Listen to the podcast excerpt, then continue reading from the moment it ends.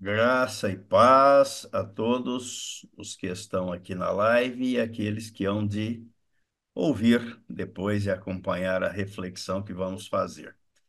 Vamos abrir as nossas Bíblias no Salmo 116. Salmo 116. Vamos fazer a leitura dos versículos 1 e 2. Salmo 116, versículos 1 e 2. Está escrito assim: Amo o Senhor, porque ele ouve a minha voz e as minhas súplicas, porque inclinou para mim os seus ouvidos. Invocá-lo-ei enquanto eu viver. Este salmo me chamou a atenção. É um salmo anônimo. Ele não traz aqui o seu autor, né, a autoria, quem o escreveu. Como alguns outros salmos assim o são, sem identificar o autor. Mas ele diz que ama o Senhor porque o Senhor ouve a voz dele e as súplicas, e se inclinou para ele. Então, são três pontos fundamentais que eu vejo aqui nesta fala do salmista. O primeiro é quando ele diz que ama o Senhor. O segundo é que Deus ouve a sua voz. E o terceiro é que Deus se inclinou para ele. Vamos ver isso, esses três pontos, à luz da, da Bíblia. O primeiro, não apenas o salmista, mas nós também. Amamos a Deus porque Deus nos amou primeiro. É o que está na, escrito na primeira carta de João, no capítulo 4, no versículo 19. E não só isso. Além de Deus ter nos amado primeiro, ele derramou o seu amor no nosso coração, no coração que foi regenerado por ele, trocado por ele no corpo do Senhor Jesus na cruz do Calvário. É o que o apóstolo Paulo diz na carta aos Romanos, no capítulo 5, versículo 5.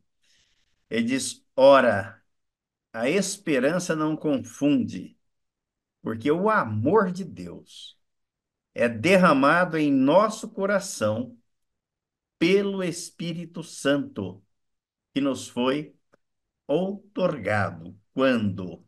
Na ressurreição com Cristo. Todos aqueles que creem na sua morte para o pecado no corpo de Cristo, morreram para o pecado, foram sepultados, ressuscitados em novidade de vida, nova criatura, e ganharam e ganham o Espírito Santo, que vem fazer morada nele. E o amor de Deus é derramado neste coração trocado por Deus pelo Espírito Santo. O segundo ponto, quando o salmista diz que Deus ouve a sua voz, ele ouve a minha voz. Aqui é interessante porque o Deus que ouve é o Deus que merece ser invocado adorado, que re merece receber o louvor e a adoração do novo coração. Como invocar um Deus que não ouve? Um Deus surdo, um Deus mudo e um Deus cego. O profeta Elias desafiou os profetas de Baal. Este episódio eu mantenho sempre vivo na memória, porque é um relato muito interessante da Bíblia. Muito bonito. Ele desafiou os profetas de Baal e mandou que eles invocassem o Deus deles.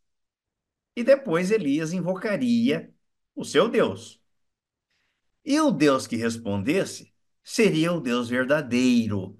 Está lá no primeiro livro dos Reis, no capítulo 18, apenas o versículo 24 primeiro livro dos Reis, porque o salmista está dizendo que Ele ama o Senhor, porque o Senhor ouve a sua voz. Aí, o primeiro livro dos Reis, capítulo 18, versículo 24, está escrito assim: Então, invocai o nome de vosso Deus, e eu invocarei o nome do Senhor. E há de ser que o Deus que responder por fogo, esse é que é Deus. E todo o povo respondeu e disse: É boa esta palavra. E qual foi o resultado? O resultado foi que o Deus Baal não respondeu, enquanto que o Senhor respondeu, consumiu o holocausto, lambeu a água que havia sido posto no rego, demonstrando ser o Deus vivo e verdadeiro. O Deus que não é feito pelas mãos do homem. Portanto, não é cego, não é surdo e não é mudo. E no versículo, os versículos 36 ao 39, aí deste primeiro livro dos reis, nós vemos aqui, olha, no devido tempo para se apresentar a oferta de manjares, aproximou-se o profeta Elias e disse: Ó Senhor, Deus de Abraão, de Isaque e de Israel, fique hoje sabido que tu és Deus em Israel e que eu sou teu servo e que, segundo a tua palavra, fiz todas estas coisas.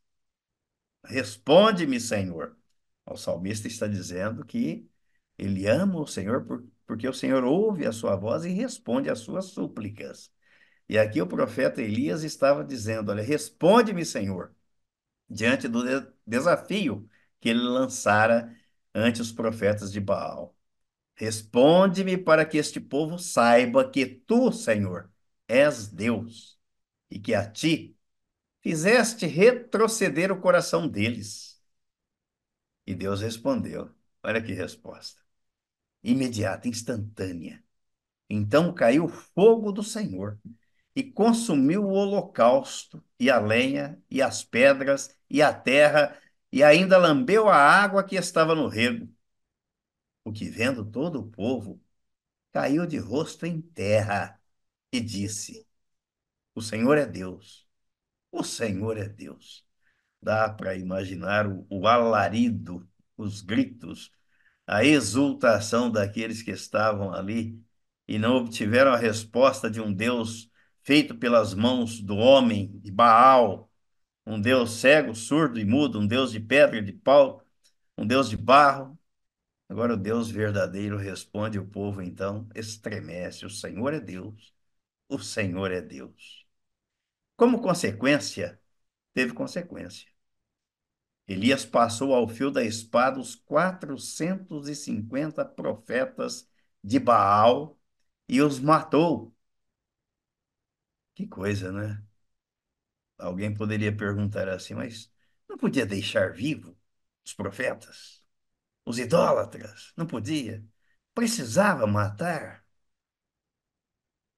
A palavra de Deus na antiga aliança, a lei, determinava que o idólatra devia ser morto. Devia ser morto. Nós vamos ver isso aqui no livro de Deuteronômio, no capítulo 17, versículo de 1 a 5. Deuteronômio, capítulo 17. Era, foi o próprio Deus quem determinou que seria assim. Então, o profeta Elias simplesmente cumpriu a determinação divina. Vejam só. Não sacrificarás ao Senhor teu Deus novilho ou ovelha em que haja imperfeição ou algum defeito grave, pois é abominação ao Senhor teu Deus. Dá para ver aqui a tipificação da pessoa de Cristo?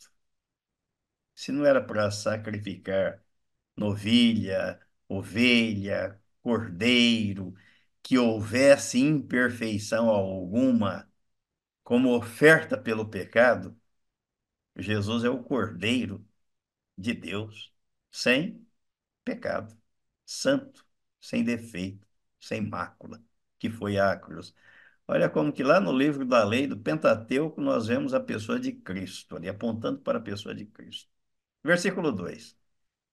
Quando no meio de ti, em alguma das tuas cidades que te dá o Senhor teu Deus, se achar algum homem ou mulher que proceda mal aos olhos do Senhor teu Deus, transgredindo a sua aliança, que vá e sirva a outros deuses, e os adore, ou ao sol, ou à lua, ou a todo o exército do céu, o que eu não ordenei, e te seja denunciado, e o ouvires, então indagarás, bem, e eis que, sendo verdade e certo que se faz tal abominação em Israel, então levarás o homem ou a mulher que fez este malefício às tuas portas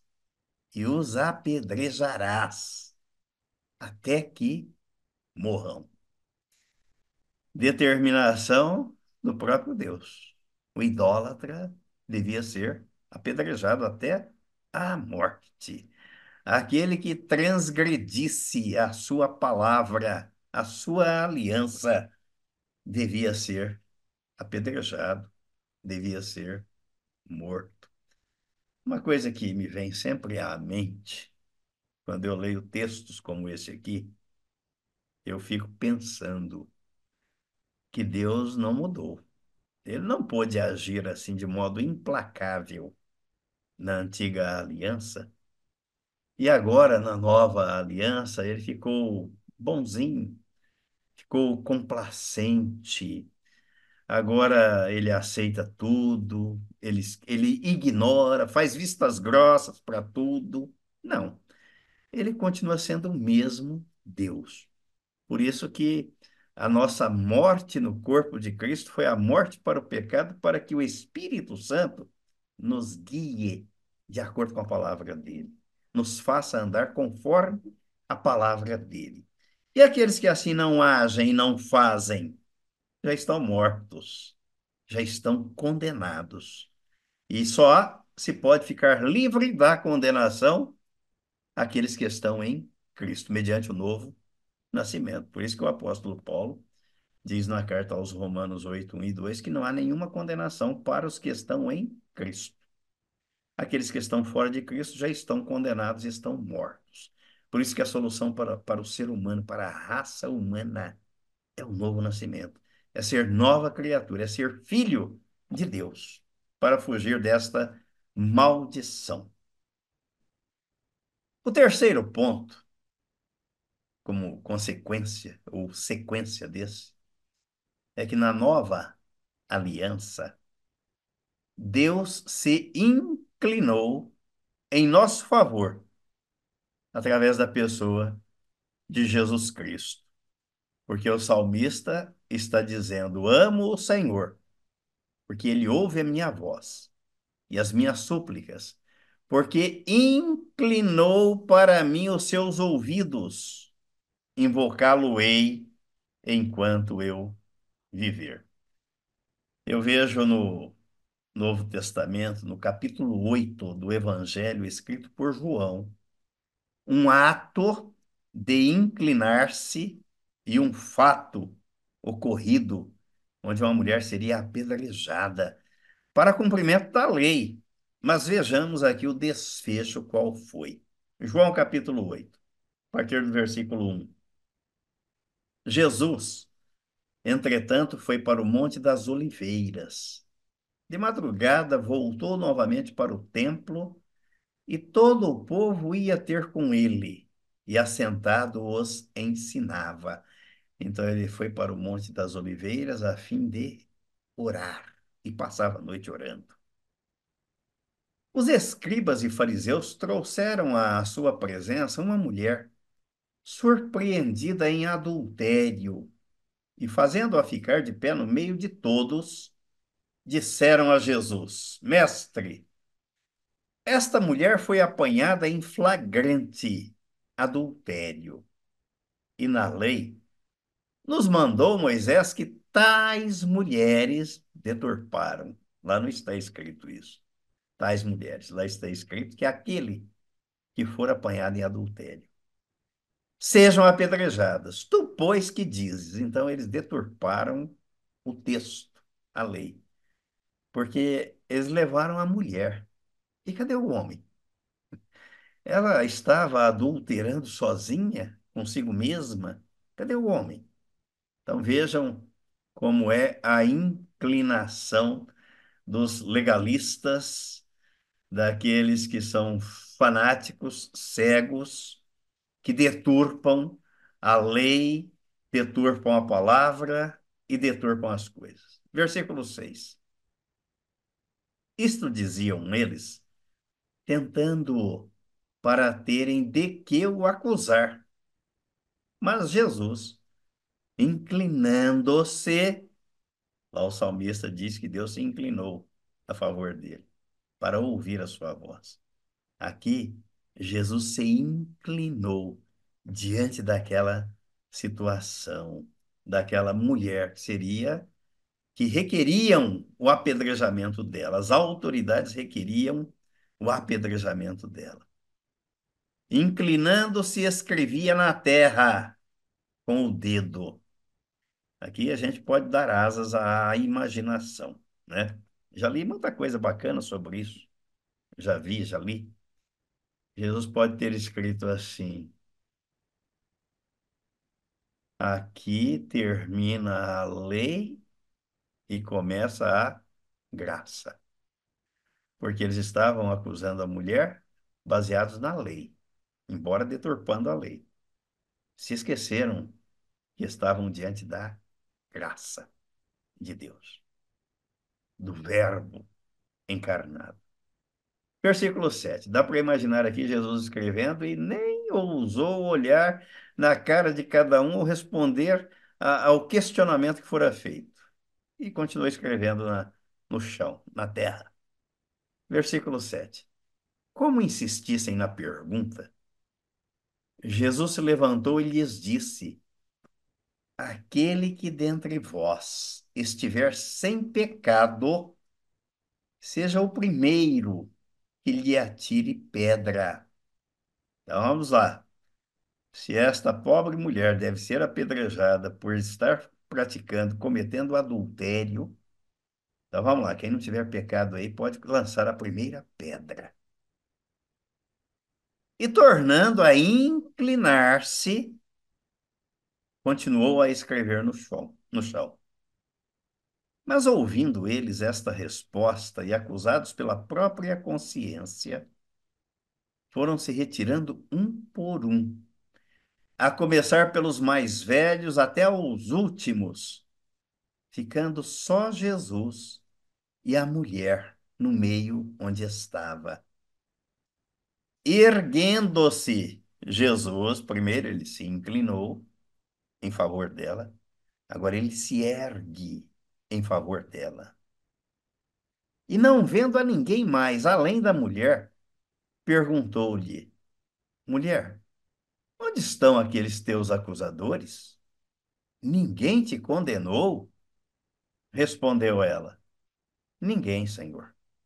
Então lhe disse Jesus: Nem eu tampouco te condeno.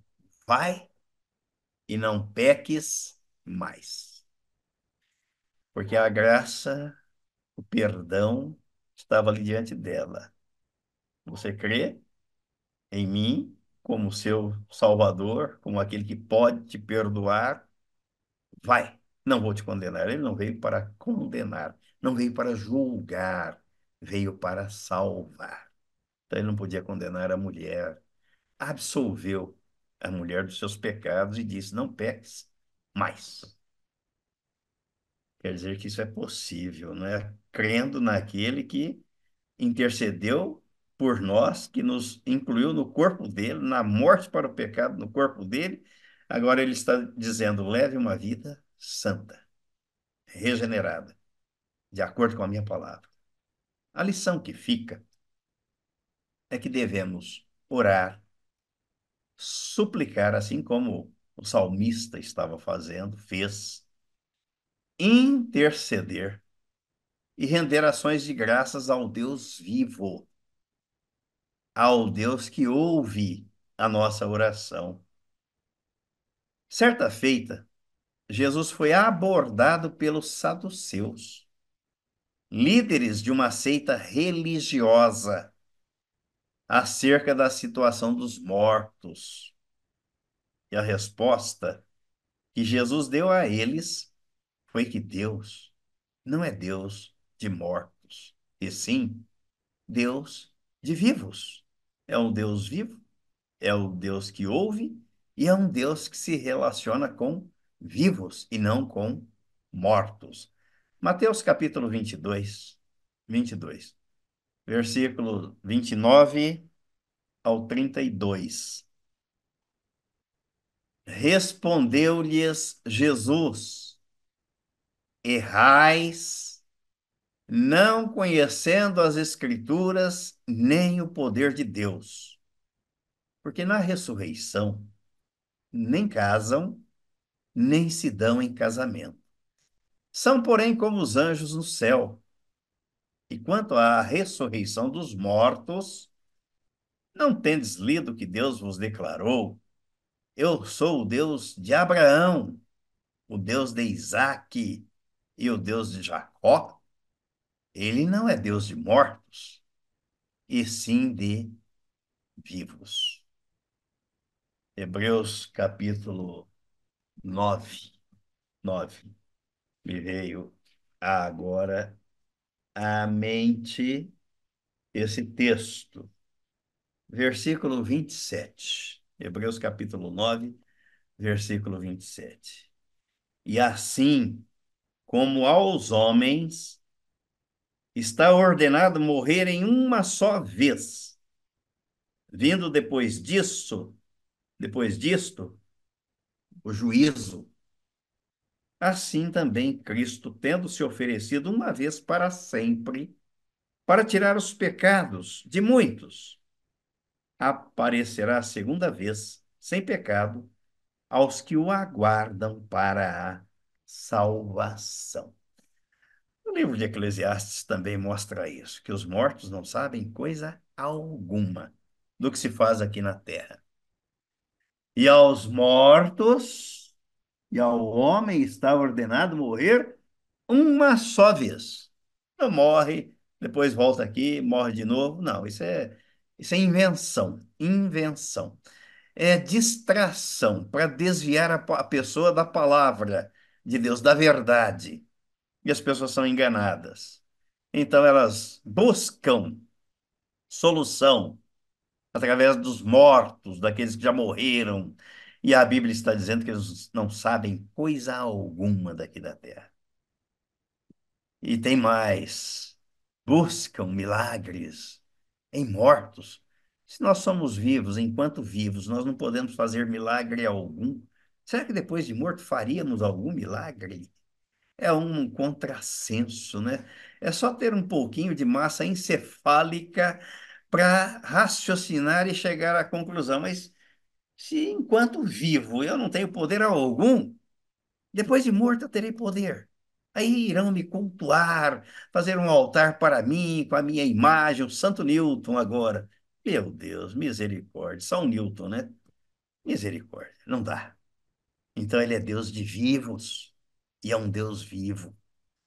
Há muita gente que invoca mortos, que dirige sua oração aos deuses que não têm vida, às imagens de escultura, e por isso fica sem resposta. E outras vezes são enganados, porque o diabo se transforma em anjo de luz. Vejam o que o apóstolo Paulo escreveu na segunda carta aos Coríntios. Segunda carta aos Coríntios, no capítulo 11, no capítulo 11. Estes falsos apóstolos, profetas e espíritos enganadores estão por toda parte, eles existem.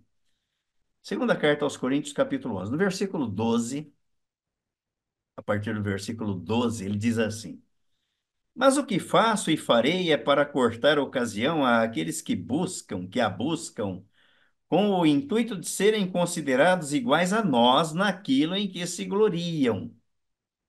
Porque os tais são falsos apóstolos, obreiros fraudulentos, transformando-se em apóstolos de Cristo. Ainda falamos isso domingo, né? Ou nas semanas anteriores. Apóstolos, só Jesus. Coube a ele, a competência era dele. Não há apóstolos além daqueles doze que Jesus enviou. Mas as pessoas gostam de se dar títulos e os títulos mais nobres, por que não? Ocupar os primeiros lugares na praça, assim como faziam os escribas e os fariseus nos, nos dias de Jesus. A coisa não mudou. É o versículo 14. E não é de admirar, porque o próprio Satanás se transforma em anjo de luz. Pensa um pouquinho.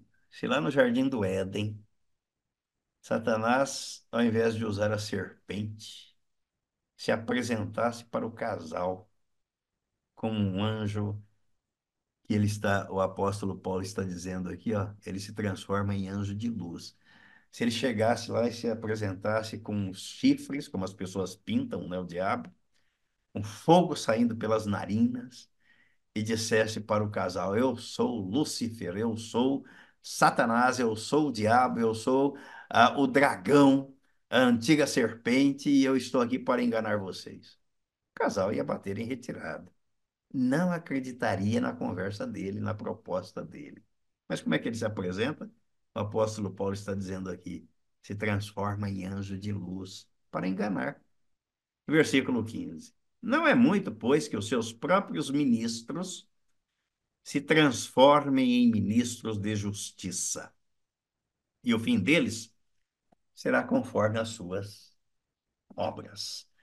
Então, consultar mortos, dirigir oração a deuses, a imagens de escultura que não ouvem, não enxergam, não falam, não andam. O Salmo 115 diz que iguais a elas se tornam todos aqueles que nelas acreditam, cegos, surdos, mudos, e paralíticos ou engessados, não conseguem perceber. É o que diz o Salmo 115, versículo de 1 a 8. Olha aqui. Não a nós, Senhor, não a nós, mas ao teu nome dá glória, por amor da tua misericórdia e da tua fidelidade. Porque diriam as nações: onde está o Deus deles? No céu está o nosso Deus e tudo faz como lhe agrada. Prata e ouro são os ídolos deles, obras das mãos de homens. Tem boca e não falam, tem olhos e não veem, tem ouvidos e não ouvem, tem nariz e não cheiram. Suas mãos não apalpam, seus pés não andam, som nenhum lhe sai da garganta. Tornem-se semelhantes a eles, os que os fazem e quantos neles confiam. Não sou eu quem diz, é o que está escrito na Bíblia. Dirigir a oração ao Deus vivo é garantia de que ele ouve a nossa voz, se inclina em nosso favor. Foi assim que Jesus fez com a mulher adúltera diante da sua aflição estando à beira da morte por apedrejamento, foi salva, o que ilustra o que Jesus fez e faz por nós, nos salvou, nos livrou da morte eterna, da condenação eterna, da cegueira espiritual. Jesus desceu do céu para buscar e salvar o perdido. Foi ele quem veio, quem se inclinou em nosso favor, veio ao nosso encontro.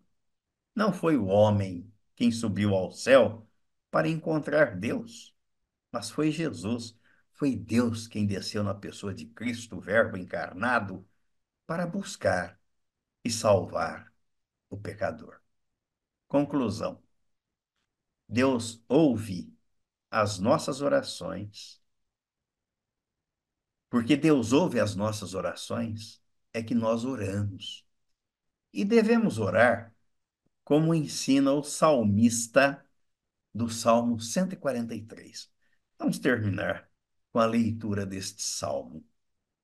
Ele diz aqui: Atende, Senhor, a minha oração. Dá ouvidos às minhas súplicas. Responde-me segundo a tua fidelidade, segundo a tua justiça. Faze-me ouvir pela manhã da tua graça, pois em ti confio.